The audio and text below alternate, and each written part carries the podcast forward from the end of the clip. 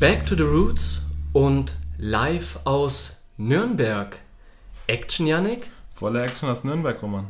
Auf Sendung sind Ebony and Ivory. Yannick, schön, dass du da bist. Wie geht's dir?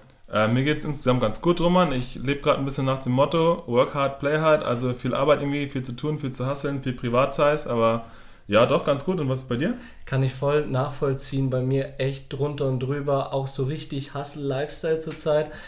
Aber ich bin auch hyped, weil die ganze Arbeit sich auch rentiert. Jetzt schauen wir mal kurz in unseren Podcast rein. Wir sind jetzt überall zu finden. Wir sind auf Deezer, wir sind Apple Music am Start, wir sind auf Amazon Music am Start. Also überall, wo es Podcasts zu hören gibt, kann man sich über unsere schönen Visagen erfreuen. Ist das nicht was? Nicht nur unsere Visagen, hauptsächlich ja unsere Stimmen. Ja, richtig, aber Cover, Visage, aber Stimme hast recht. Genau, und du hast noch eine Info. Genau, wir waren sogar für eine kurze Zeit Platz 2 in den lokalen Podio-Charts. Ey, da fetzt einer noch total die Stiefel von den Fersen. Ja, voll geil, Roman. Als du mir das erzählt hast, war ich auch richtig irgendwie Adrenalin überschüttet und äh, freut mich. Aber worum geht's heute? Genau, heute haben wir uns überlegt, obwohl ich ja in der vorletzten Folge, ich glaube vor, vor zwei Folgen, Lockdown-Folge, hatte ich ja gesagt, dass wir so gut wie möglich versuchen, mit unserem VW Polo 2 da an Corona vorbei zu sliden, Okay. wenn, wenn du dich daran noch Ich erinnere mich auch an die Anekdote mit dem VW Polo, oder war es ein anderes Auto? Ich glaube, irgendein Golf oder Ah, so. VW Golf 2, so war VW das. Golf, ja. ja, genau. Aber nichtsdestotrotz, wir wollten unbedingt ein Corona-Thema anschneiden, was jetzt nicht uns betrifft, aber was Kinder und Jugendliche betrifft. Genau, die Jüngeren unter uns ein bisschen mal deren Pers- Perspektive mit einholen, weil die untergeht in vielen Medien, in vielen Diskussionen, in vielen Diskursen. Und da wollten wir einfach da nochmal auch ein paar Menschen eine Stimme geben Richtig. und das Thema einfach wieder auf die Tagesordnung bringen. Zumindest Genau. in unserem Podcast. Kurz und knackig heißt das Thema psychische Belastungen durch Corona bei Kindern und Jugendlichen. Und wie du auch gut gesagt hast, den Kindern und Jugendlichen eine Stimme geben. Das bedeutet, es geht heute weniger um uns. Wir werden ein paar Facts präsentieren, auf jeden Fall. Aber wir werden auch noch Interviews mit drei richtig mutigen Jugendlichen führen. Das kommt dann ungefähr, könnt ihr euch einstellen, Minute 25 oder so beim letzten Viertel. Also schaltet Genau. nicht ab. Ne, genau, dabei bleiben, ein paar Interviews. Und äh, ich steige einfach mal ein mit dem Thema. Also ohne Corona und ohne ein paar Facts am Rande geht es halt leider nicht. Deswegen habe ich mir bei, auf der Seite vom RKI, also das Robert-Koch-Institut, am 5.3. um 0 Uhr genau äh, die elektronisch erfassten Fallzahlen ein bisschen mal angeschaut. Und die haben mir echt auch ein bisschen mich alarmiert. Ich meine, ich verfolge auch regelmäßig Nachrichten, aber sich das nochmal explizit anzuschauen, das ist halt schon auch ein bisschen krass. Mhm. Genau, also die Zahl der insgesamt erfassten Fälle, also seit Ausbruch der Pandemie, die beträgt halt in Deutschland 2,4 Millionen und äh, 82.000, also knapp zweieinhalb Millionen Menschen wurden schon mal elektro- elektronisch im Zusammenhang der Co- Corona-Pandemie erfasst. Okay. Also an dem Tag jetzt, wie gesagt, 5.3., die Differenz zum Vortag, also die neu erfassten Fälle, das waren 10.580, also 10.000 ungefähr, ein bisschen mehr halt. Na, Das fand ich auch schon krass, irgendwie 10.000 Menschen. Ich meine, wir waren ja schon mal auch deutlich drüber über diesen, diesen Wert, aber es ist halt immer noch viel, wenn man sich das irgendwie so, so versucht oder soweit es möglich ist, halt irgendwie vor Augen zu führen. Ne? Ja, absolut. Wir nehmen ja gerade jetzt am Sonntag die Folge auf und deswegen noch umso spannender jetzt an die Zuhörer raus. Ihr werdet das vielleicht am Dienstag, Mittwoch so anhören, die, die Folge. Schaut doch einfach mal auf die Fallzahlen und schaut, wie sich das geändert hat, oder? Genau, was, was man da vergleichen kann. Ja, wow. Was oft auch ein bisschen aussagekräftiger noch ist als jetzt der unmittelbar letzte Tag, ist halt diese sogenannte Fälle in den letzten sieben Tagen. Ja, also die absoluten Fälle, das waren in Deutschland, Gesamtdeutschland reden wir hier die ganze Zeit, 54.426. Also Tick weniger im Tagesdurchschnitt als diese 10.000, aber insgesamt halt auch wieder ne, über 50.000 Fälle so an, in, an einer Woche. Ja. So ist auch beachtlich. Und äh, jetzt kommt noch ein Fact, den ich präsentieren möchte. Das ist diese sogenannte 7-Tage-Inzidenz, von der immer alle sprechen. Genau, und die war an dem äh, Messdatum, war die bei 65. Okay. Genau. Was bedeutet in, äh, die 7-Tage-Inzidenz so ungefähr? Also Inzidenz bedeutet, dass in sieben Tagen auf den Schnitt von 100.000 Einwohner Ah, okay. so und so viele Fälle erfasst wurden. Das waren halt in Gesamtdeutschland äh, im Schnitt 65. Mhm, mhm. Ist halt ganz gut, damit man Städte und Ballungsräume zum Beispiel auch mit ländlichen Regionen oder woanders vergleichen kann. Ja, richtig. Dass man das, weil, weil, weil zum Beispiel viel bevölkerte Städte oder Bundesländer, die haben natürlich dann auch insgesamt mehr Fallzahlen. dass man das vergleichen kann, sagt man, geeicht auf 100.000, wie viele Leute wurden da in sieben Tagen halt gemeldet, wie viele Fälle? Ja, du meintest auch schon eine beachtliche Zahl, ja. Aber ganz ehrlich, wir befinden uns gerade so in ganz seichtem, entspannten Gewässer im äh, Vergleich zu vor einem Monat oder vor zwei Monaten. Die Kurve ist ja rasant jetzt schon abgestiegen. Die Kurve ist abgestiegen, genau. aber es sind halt immer noch irgendwie, wenn man sich das reinzieht, echt irgendwie viele Leute. 54.000 Menschen. Absolut. So, und da wird über Lockerungen gesprochen. Und ja, also ich würde natürlich auch gerne mehr raus, aber wenn, wenn es dann wieder so ist wie von vor ein paar Wochen oder ein paar Monaten, ja, weiß ich auch nicht, was es dann bringt. Aber anderes Thema. So. Ja, genau, genau. Genau. In Bayern Bayern als Vergleich, da habe ich auch nochmal extra nachgeschaut, war diese, diese 7-Tage-Inzidenz bei 69, also knapp über dem Bundesdurchschnitt. Mhm, äh, genau, deswegen ja, müssen wir halt echt irgendwie schauen, wo, wie es halt weitergeht. Ich habe da auch kein, kein Patentrezept natürlich. Wenn ich das hätte, dann würde ich wahrscheinlich nicht hier sitzen und Podcast machen, sondern irgendwo im RKI sitzen und da irgendwelchen, irgendwen beraten oder so. Richtig, richtig. Genau, ja. Aber das, was wir den Leuten sagen können, ist, was wir für uns tun können, ja? Was wir für uns tun können, wie wir mit den Sachen umgehen können, die uns da präsentiert werden, beziehungsweise die uns da auferlegt werden, das können wir schon. Das machen wir, glaube ich, auch noch. Genau, richtig. Genau, so ein bisschen Strategien auch, aber um jetzt die Zahlen zu, zu Ende zu führen, und es sind ja auch nicht nur Zahlen, sondern es sind auch Todesfälle damit verbunden. Da habe ich jetzt an dem äh, Messdatum gesehen, dass es insgesamt 71.504 Menschen ja, im Zusammenhang mit der Pandemie halt ihr Leben gelassen haben. Und das klingt jetzt nach einer Zahl, die ist auch schwer fassbar.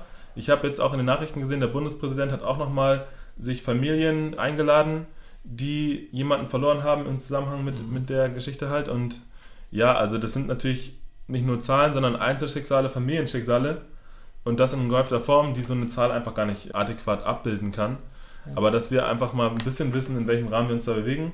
Wir haben gesagt, die Folge heute, da geht es halt um Jugendliche, Kinder und Jugendliche, die unter den Folgen halt stark zu leiden haben, die aber insgesamt meines Erachtens auch nicht so sehr im Fokus sind. Ja, aber was ich noch erwähnen wollte, weil ich das jetzt richtig toll fand von dir, hm? das ist ein einfaches für uns, diese ganzen Zahlen vorzulesen und die runterzubrettern, ja sozusagen wie Facts rauszuhauen. Aber wie du schon sagst, da sind Schicksale dahinter, das sind wirklich Todesfälle. Ich kann das wirklich gar nicht realisieren, wenn ich da diese Zahl anschaue, diese große Zahl. Ich spüre da persönlich nicht so viel. Also natürlich bin ich geschockiert, aber ich will mir nicht vorstellen, was für ein Leid das für Leute ist, wo beispielsweise eine Frau oder ein Mann oder eine sonstige Person auf die Zahlen schaut und denkt, inmitten dieser Zahlen ist mein Geliebter, meine Geliebte oder der Mensch, der mir sehr viel bedeutet, weißt du? Ja, und das, das Problem ja ist ja auch mit dieser ganzen Isolation, die damit verbunden ist, mhm. dass zum Beispiel auch die Menschen keine Möglichkeit haben, adäquat Abschied zu nehmen. Ja. Wenn jetzt eine Person auf so einer Intensivstation ist, ist ja auch häufig kein Zugang. Da hatte der Bundespräsident auch hat jemanden eingeladen, der einfach dann oder eine, eine Frau, glaube ich, war, dass die nicht zu ihrer Tochter konnte. Wow. Oder erst irgendwie ganz spät oder so und dann, mhm. dann war die gar nicht mehr ansprechbar so. Und es war schon zu spät. Ja, und das finde ich halt auch irgendwie, irgendwie, das ist, macht die ganze Sache noch grausamer. Ja, richtig. Ja. Seitdem wir jetzt mit diesem Thema konfrontiert sind, das war so circa im Winter 2019 zu Winter 2020, da wurde das Problem ja weltweit akut, mhm. ähm, gibt es halt auch eine Million neue Begriffe, die man irgendwie gefühlt äh, kennen muss, wo man sich irgendwie auskennen muss, wo man vorher vielleicht überhaupt gar keine Berührungspunkte hatte. Ich lese mal ein paar Begriffe vor, zum Beispiel sowas wie Corona-Warn-App. Ja, ja. Eine Virusmutation, die 7-Tages-Inzidenz, die ich da vorher von erwähnt habe. Mhm. Corona-Leugner oder eine Kontaktperson ersten, zweiten, dritten Grades. Was ist ein Virologe? Hättest du das vorher gewusst? Was ist eine Triage? Was ist eine Risikogruppe? Was sind AHA-Regeln? Also man muss wow. quasi sich zum halben Gesundheitsexperten oder Hobby-Virologen mausern ja. damit man da überhaupt noch durchblickt und sich vielleicht auch in der Öffentlichkeit nicht blamiert, wenn man mit seinem gefährlichen Halbwissen ja, irgendwie dann da, daherkommt. Ja. ja, richtig. Also das ist so fast so eine neue Sprache ne, mit diesen ganzen Fachwörtern ja. und alles drum und dran. Und wir haben ja auch ein bisschen die Pflicht, das auch so ein bisschen zu verstehen, weil wir uns ja dann an diese Aha-Regeln halten sollen. Ja. Weißt? Und wenn wir nicht wissen, was das ist, dann ist halt Kacke einfach. Ja, ist blöd, wenn man es nicht kennt und äh, dann das dementsprechend auch nicht befolgen kann, beziehungsweise ja, auch einfach nicht Bescheid weiß. Ja, und da kommen ja immer wieder neue Sachen dazu. Das richtig. heißt, da muss man sich schon irgendwie versuchen, zumindest einigermaßen auf dem aktuellen Stand zu halten. Ja, ja richtig. Naja, danke auf jeden Fall für die Facts, die du mhm. jetzt mhm. zu Beginn erwähnt hast. Hm, ich würde jetzt den Bogen schlagen und nochmal kurz auf deine gute Sensorik, was die Zahlen anbelangt, nochmal anspielen. Hinter diesen Zahlen sind Menschen. Hinter dieses, äh, diesen Zahlen sind Geschichten. Hinter diesen Zahlen sind Leidensgeschichten. Ja? Mhm. Und die wollten wir uns rausnehmen. Wir wollten schauen, wie sehr sind Menschen belastet von diesem ganzen Corona-Geschehen und von der Pandemie und haben uns heute auch auf, wie bereits erwähnt, auf Kinder und Jugendliche beschränkt. Und da wir uns auf Kinder und Jugendliche fokussiert haben, war natürlich Bildung ein Thema, womit wir uns beschäftigt haben. Willst du da ein bisschen was dazu sagen? Genau, ich habe da auch ein bisschen mir ein paar Zeitungsartikel durchgelesen und die Bildung oder der, die Schule als Ort der Bildung, als Bildungseinrichtung, die ja auch nicht nur die Funktion des Bildungsauftrages hat und Bildung zu vermitteln, sondern auch als Ort von Begegnung von zum Beispiel Schülerinnen, Mitschülerinnen, von Freunden, Freundinnen oder von Lehrerinnen ist. Mhm. Äh, da entfällt halt sehr vieles durch diesen Distanzunterricht oder diesen Wechselunterricht, mhm. der, der auch häufig praktiziert wird, mhm. wo die Schulen sich ja mittlerweile auch sogar einigermaßen eingestellt haben. Das heißt, es gibt da Konzepte, die werden auch umgesetzt, mehr oder weniger erfolgreich. Ja. Auch an meiner Stelle, also aus meiner Perspektive ganz subjektiv, riesen Respekt an die Leute, die das jetzt umsetzen, die ganzen Lehrkräfte und die, die dahinter stecken Absolut. und sich da irgendwie anpassen. Aber das machen letztendlich alle Berufsfelder. Aber da merke ich es irgendwie doch selber noch sehr, dass es, glaube ich, auch echt eine Mammutaufgabe ist, die die da stemmen. Absolut. Letztendlich entfällt da aber auch trotzdem sehr viel an einfach Be Begegnungsqualität. Mhm. Dadurch, dass man sich halt in so einer Zoom-Sitzung trifft, eventuell den Bildschirm gar nicht anschaltet, beziehungsweise den, den, den Bildschirm teilt oder auch sein Mikrofon nicht anschalten darf oder soll. Mhm. Ich meine, ich kenne das auch von meinen Verwandten, die auch noch zur Schule gehen, mhm. wo dann einfach auch irgendwie, ja, das ganze Soziale drumherum und auch während des Unterrichts halt äh, wegfällt. wegfällt, beziehungsweise ganz geringe untergeordnete Rolle spielt. Ja, richtig. Nächster Fakt ist halt, dass die Haushalte, viele Haushalte einfach nicht mit den technischen Gerätschaften beziehungsweise Voraussetzungen ausgestattet sind um jetzt an so einer Zoom-Sitzung teilzunehmen. Man stelle sich vor, die Eltern sind berufstätig, ja.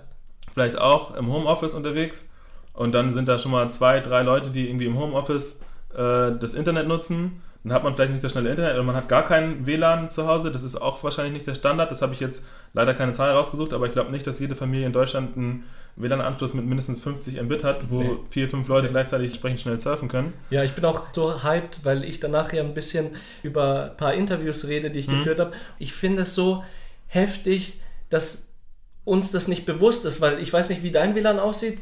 Meins mhm. läuft ziemlich flüssig, ja, also um ehrlich ja, zu sein. Ja, doch, also wir wohnen in einer Dreier-WG, wenn alle drei gleichzeitig drin sind, äh, mit den Handys und mit Laptop vielleicht noch, dann läuft es immer noch, ja. Ja, genau, und viele Menschen haben da einfach mit zu kämpfen, mit einer problematischen Internetverbindung und das ist halt in einem Online-Unterricht mhm. einfach schlecht. Es geht nicht, weil die, die Kinder einfach Unterrichtsstoff dadurch verpassen. Ja, ja, ja also da, da wäre ich jetzt auch noch drauf, drauf, drauf zurückgekommen, ja. dass es auch nicht nur am WLAN scheitern muss, sondern vielleicht auch nicht jeder Schüler, jede Schülerin zu Hause einen eigenen Laptop hat ja, oder genug Laptops pro Haushalt, dass jeder gleichzeitig da im Internet sein kann und ja. an, dem, an dem Unterricht oder an der Arbeit halt teilnehmen kann. Ja, äh, das ist das nächste Problem. Und wo ich auch noch ein großes Problem sehe, sind einfach Haushalte, die ohnehin schon in prekären Situationen sind, wo die Eltern vielleicht auch lange nicht berufstätig sind oder waren oder die Kinder einfach adäquat nicht in dem Schulstoff, der ja auch anspruchsvoll ist, vor allem in höheren Klassen, fördern können. Mhm. Die Schüler, die sowieso schon irgendwie hinten anstehen, beziehungsweise ja, Probleme haben, dem Ganzen zu folgen, da werden die Probleme halt noch massiv verschärft. Ja, da werden einfach diese Unterschiede nochmal klarer, diese Differenzen, diese Ungerechtigkeit in dieser Ja, also die Aus Ausgangsvoraussetzungen würde ich, würd ich, das genau, bezeichnen, ja. ja, ja. Mhm. Ja, also, also das ist so der Rahmen, in dem wir uns da bewegen und da bin ich auch gespannt auf die Interviews später. Ja. So, genau. was, was die Schülerinnen uns da irgendwie alles erzählen werden. Ja, ja. Genau, aber fahren wir nochmal ein bisschen weiter fort. Also, damit wir sozusagen ein Bild bekommen von dem Thema psychische Belastungen bei Kindern und Jugendlichen, habe ich diese Kinder und Jugendlichen äh, zu ihrer aktuellen Corona-Situation befragt. Da es so kurzfristig sehr schwierig war, vor allem eine Einwilligungserklärung zu bekommen, habe ich mich dafür entschieden, ein paar der Erkenntnisse, die ich gemacht habe, so anonymisiert weiterzugeben. Mhm. Da wir, und da freue ich mich richtig drauf, von den Eltern dreier Jugendliche eine Einwilligungserklärung bekommen haben, freue ich mich dann, dass wir heute auch noch persönliche Interviews führen können. Und Genau, vor dem persönlichen Interview jetzt so meine Erkenntnisse aus den indirekten Interviews. Bist du bereit? Ja, klar. Wunderbar. Und zwar waren meine Erkenntnisse sehr vielseitig und interessant. Und zwar fühlt sich die Mehrheit der Kinder und Jugendlichen, die ich jetzt interviewt habe, psychisch und auch physisch durch Corona belastet. Vereinzelt gab es dennoch Fälle, dass Kinder und Jugendliche gesagt haben, dass sie mit der Situation gut klarkommen. Trotzdem möchte ich jetzt bei meinen Ergebnissen auf die Kinder und Jugendliche fokussieren, die hier halt Probleme haben. Und mhm. trotzdem ist es auch ein schönes Gefühl und schön zu hören, dass es anderen Kindern auch einfach gut geht mit der Situation. Ja klar, das ist gut zu wissen, auch irgendwie die nicht ganz irgendwie an den Tisch kehren zu lassen, man muss ja nicht alles schlecht reden. Genau, richtig. Nichtsdestotrotz, wie, wir, wie du ja auch rausgefunden hast, gibt es halt auch einen Teil, ich weiß nicht, ob das der größte Teil ist. Das war die Mehrheit, ja. Das war die Mehrheit, ja, ja die einfach unter den Bedingungen leidet. Genau, genau. Genau, und zum Leiden ging es da los mit, dass alle Befragten, auch die, die darunter nicht leiden, gemeint haben, dass sie einen sehr monotonen Wochenablauf haben. Das heißt, die Befragten frühstücken, dann gehen sie in die Schule, haben dann Homeschooling, Essen, dann sehr viel Mediennutzung und mhm. dann geht es zum Schlafen. Und das rund um die Uhr. Mediennutzung dann würde ich für die Schule oder privat auch oder alles privat, gemischt? Okay, privat. privat ja. Das fand ich ja auch sehr heftig, dass alle Jugendlichen äh, bzw. Kinder gesagt haben, dass sie viel mehr am Handy sitzen und viel mehr zocken. Und ich denke, ein Grund dafür, das kann, weiß ich jetzt nicht, aber ein Grund dafür kann einfach sein, dass die Eltern den Kindern es so leicht wie möglich gestalten möchten und wenn die Kinder dann halt am Handy sind, dann haben die was zu tun und außerdem können die soziale Kontakte pflegen. Mhm. Das ist, denke ich, auch wichtig. Sie können per WhatsApp oder irgendwelchen sozialen Plattformen mit ihren Kumpels und Kollegen sich austauschen. Mhm. Und äh, durch Kontaktbeschränkung und Kontaktminimierung ist es dann letztendlich auch immer ein Weg, ne? ja. irgendwie barrierefrei, möglichst barrierefrei, dann mit den anderen Kontakt zu pflegen. Ich glaube, man kann sich jetzt nicht einfach wie das in Anführungsstrichen früher war, einfach mit 10, 15 Leuten am Bolzplatz treffen und da dann irgendwie spielen. Das ist ja auch noch nicht mal erlaubt. Ja, richtig. So, dieser ganze Vereinssport und so weiter. Ja, und dann wenigstens halt so, ein, so eine ja. Kicker-App oder so, wo man wenigstens genau, digital oder, so den Ball passt. Oder mit den Leuten aus der Klasse, aus dem Sportverein dann irgendwie dann zumindest über die App zu schreiben. Ja, ja oder telefonieren. Cool. Mhm. Genau. Ähm, dann habe ich gefragt, wie es denn am Wochenende aussieht, weil unter der Woche natürlich Homeschooling, School, alles drum und dran. Am Wochenende sagten viele, dass sie entweder alleine spielen, sozusagen mit sich selber, oder mit Geschwistern. Die haben es dann halt besser, wenn die Geschwister haben. Das ist nochmal cooler. Dann rausgehen viel, und Mediennutzung. Also rausgehen und Mediennutzung widerspricht sich ein bisschen, aber ich finde es schön, dass die Jugendlichen und Kinder auch einfach mal Bock haben, rauszugehen an die frische Luft. okay, wichtig. also für mich widerspricht sich rausgehen und Mediennutzung nicht direkt. Mit mobilen Daten kann man draußen jetzt nicht so lange surfen oder spielen, aber man kann ja bei gutem Wetter auch draußen am Spielplatz und dann schreibt man mit den Leuten, wie ja. ich es mir jetzt vorstelle, am nächsten Spielplatz, anstatt sich halt gleich zu treffen. So ist es halt heutzutage. Ja, ne? stimmt, ne? stimmt. Aber es wäre trotzdem schön, wenn die sich dann nicht auf die Medien fokussieren, sondern auf die ja, Luft und direkte Kommunikation. Direkte ja. Kommunikation, genau. Dann haben die Kinder und Jugendliche gravierende Unterschiede bemerkt, was Freundetreffen anbelangt natürlich. Sie haben keine Möglichkeit, Freunde zu treffen. Geburtstagsfeiern waren sehr wichtig, mhm. die sie alleine oder im engsten Kreis nur verbringen können. Dann können sie ihre Familie nicht mehr sehen, sind sehr überfordert wegen hohen schulischen Anforderungen. Das Maske tragen, das nervt richtig, also bei allen. Dann auch zu Hause eingesperrt sein. Also viele sind auch so schon so weit, dass sie sagen, es ist zwar mein Zuhause, ich fühle mich hier wohl, aber ich fühle mich jetzt langsam echt eingesperrt, weil ich keine andere Möglichkeit habe. Ja. Mhm, also dann fallen einem die vier Wände buchstäblicherweise einfach auf den Kopf. Ne? Also, ja, richtig, ja. genau. Dann natürlich, was Schule anbelangt, wie du schon gesagt hast, sind die zurzeit im Distanzunterricht unterwegs mit Homeschooling und alles drum und dran habe ich natürlich auch gefragt, hey Leute, wie findet ihr den Distanzunterricht? Und da gab es die eine Seite, die meinten flexiblere Arbeitsmöglichkeiten, mehr Pausen, weniger Kontrolle durch die Lehrkräfte. Also, mhm, also auch positive oder zum Teil Aspekte, die den Schülern entgegenkommen? Genau, entgegenkommen. Ob es positiv ist, dass nicht so viel kontrolliert ist, lasse ich mal dahingestellt, weil viele dann auch einfach die Kamera ausschalten und schlafen gehen. Mhm. Ja? ja? Aber okay, sollen sie sich gönnen. Das ist eine Kackzeit, denke ich mir. Ja. Dann andererseits kommen natürlich auch so die Feedbacks, boah, ich sitze jeden Tag vom Computer, ich habe dadurch Rücken- und Kopfschmerzen vom Sitzen, vom die ganze Zeit auf diesen Bildschirm starren, ja. Und wie du schon gut gesagt hast, viele klagen über Internetprobleme. Ja. Also die verstehen nichts, hören nichts und verpassen dadurch Unterrichtsstoff, weil einfach gleichzeitig zu viele Leute im Internet sind, weil die schon von, von Grund auf nicht so eine Internetverbindung haben. Genau. Mhm. Und das ist halt dann auch ein Riesenproblem. das Letzte, was ich noch unbedingt sagen wollte, sind die Gefühle zu Corona, diese physischen und psychischen Probleme zum Thema Corona. Kannst du dir da vorstellen, was da gesagt worden ist? Wenn ich jetzt so überlege, was die Jugendlichen sagen, dieses, ja, dieses nicht absehen können eines Endes, also mhm quasi, dass es immer weitergeht, immer weiter und das seit einem Jahr und auch die Perspektive darauf, dass man weiß, okay, dann in einem Monat, dann ist das und das und das und das kann ich wieder erlangen, dass mhm. das nicht da ist. Ich glaube, das kann einen stark belasten und auch ja, diese Verinselung, diese Vereinsamung, wenn man ja. die Freunde wirklich nur per App, per WhatsApp sieht ja. oder andere Apps, die man halt benutzt und mit denen schreibt, ich glaube, da geht einfach viele von dieser Kommunikationsqualität verloren. Und ich glaube, so bewusst zu artikulieren, ist es für die Beteiligten sehr schwierig, was einem genau fehlt. Ja. Man merkt halt einfach, dass man irgendwie vereinsamt, dass man traurig wird, dass einem auch vielleicht der soziale, auch physische Kontakt fehlt zu anderen. Ja, ja dass es einfach so, ja, fast depressive Zustände auslöst. Richtig, wie du sagst, habe ich auch rausgefunden, eine tiefe Traurigkeit geht hin bis zur Appetitlosigkeit. Die Kinder haben keinen Hunger mehr, wollen nichts mehr mhm. essen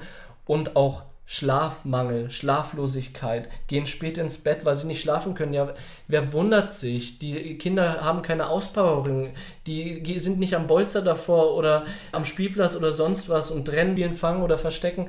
Da kann ich auch nicht schlafen, wenn ich äh, mich nicht verausgabt. Ja? Also mhm. auch die gleichen Probleme. Genau.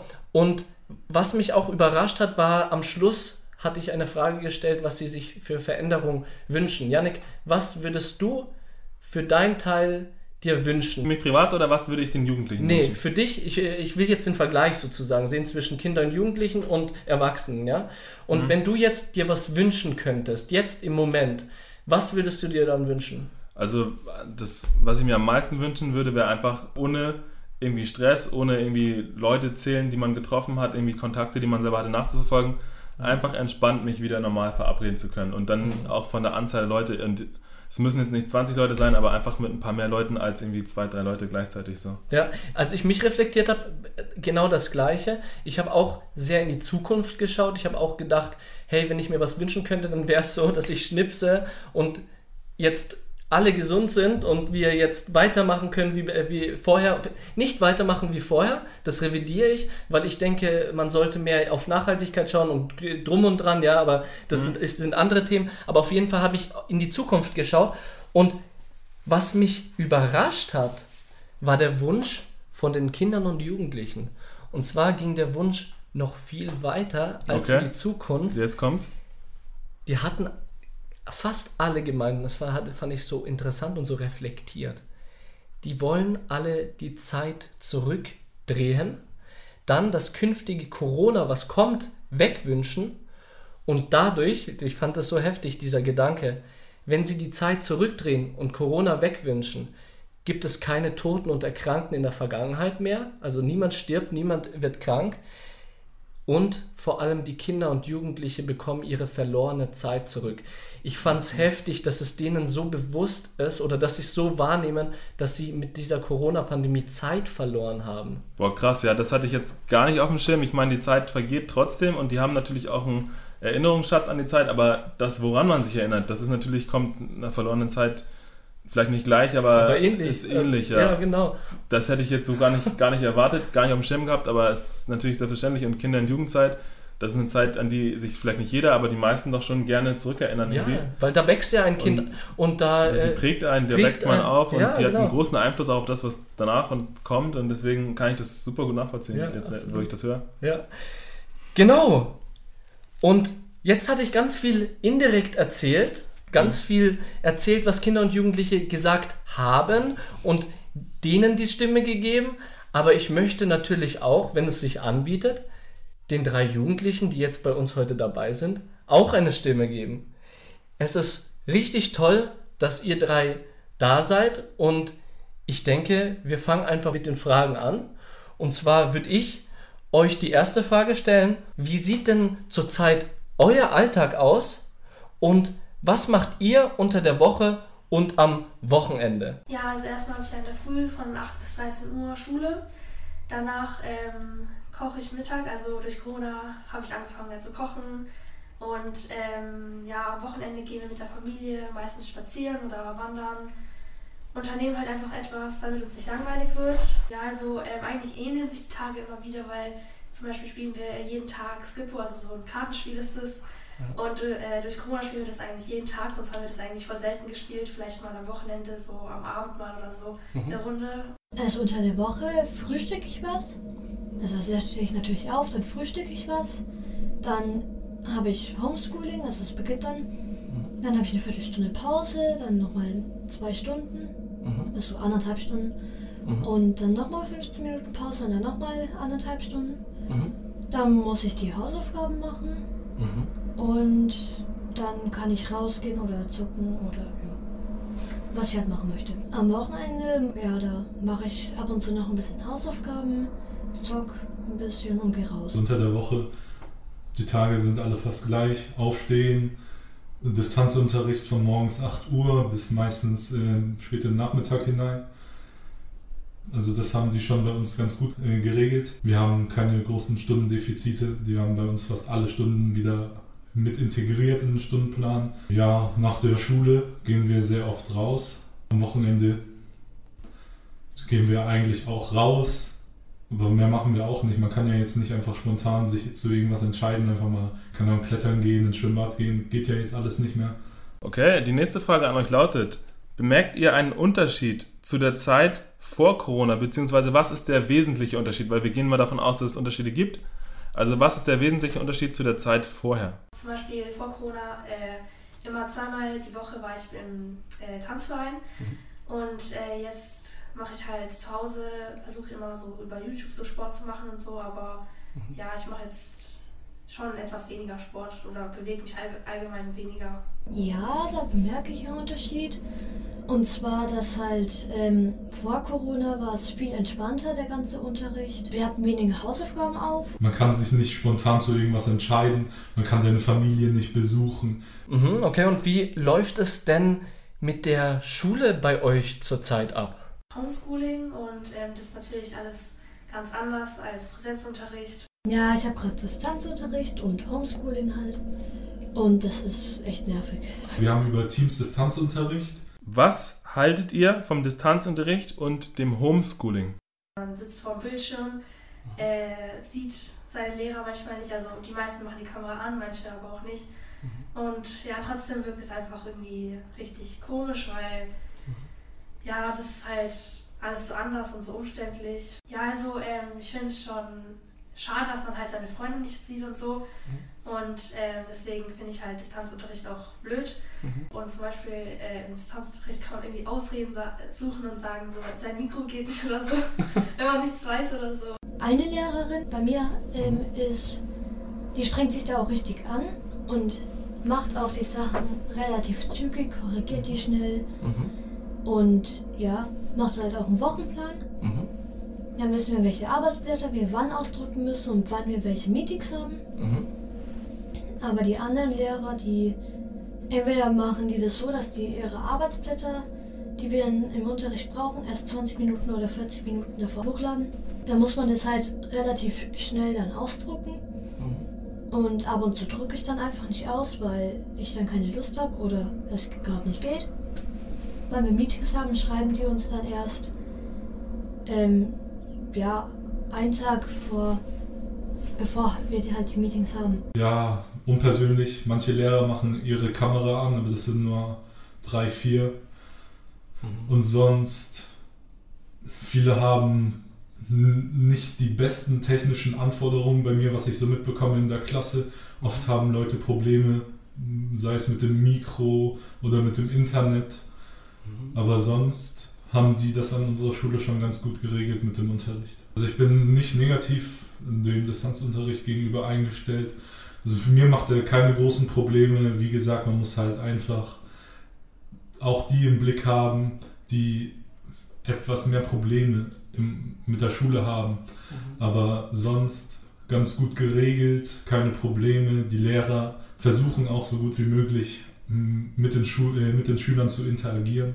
Wie fühlt ihr euch mit Corona? Also fehlen euch oder nerven euch irgendwelche Sachen oder vielleicht auch sogar irgendwelche Menschen? Meine Freunde sehe ich ja gar nicht mehr seit Corona und das ist halt, was mir fehlt. Aber ähm, was mich auch ein bisschen nervt, sag ich mal, mit meinen Brüdern streite ich mich halt auch öfter, weil wir uns ja jetzt jeden Tag zu Hause sehen und so. Mhm. Und das ist halt auch so eine Sache, die ein bisschen nervt. Also in der Freizeit fehlt mir, dass ich mich halt nicht mehr so oft mit Freunden treffe. Mit einem treffe ich mich relativ oft. Ich fände es schön, wenn wir mehr Familienausflüge machen würden.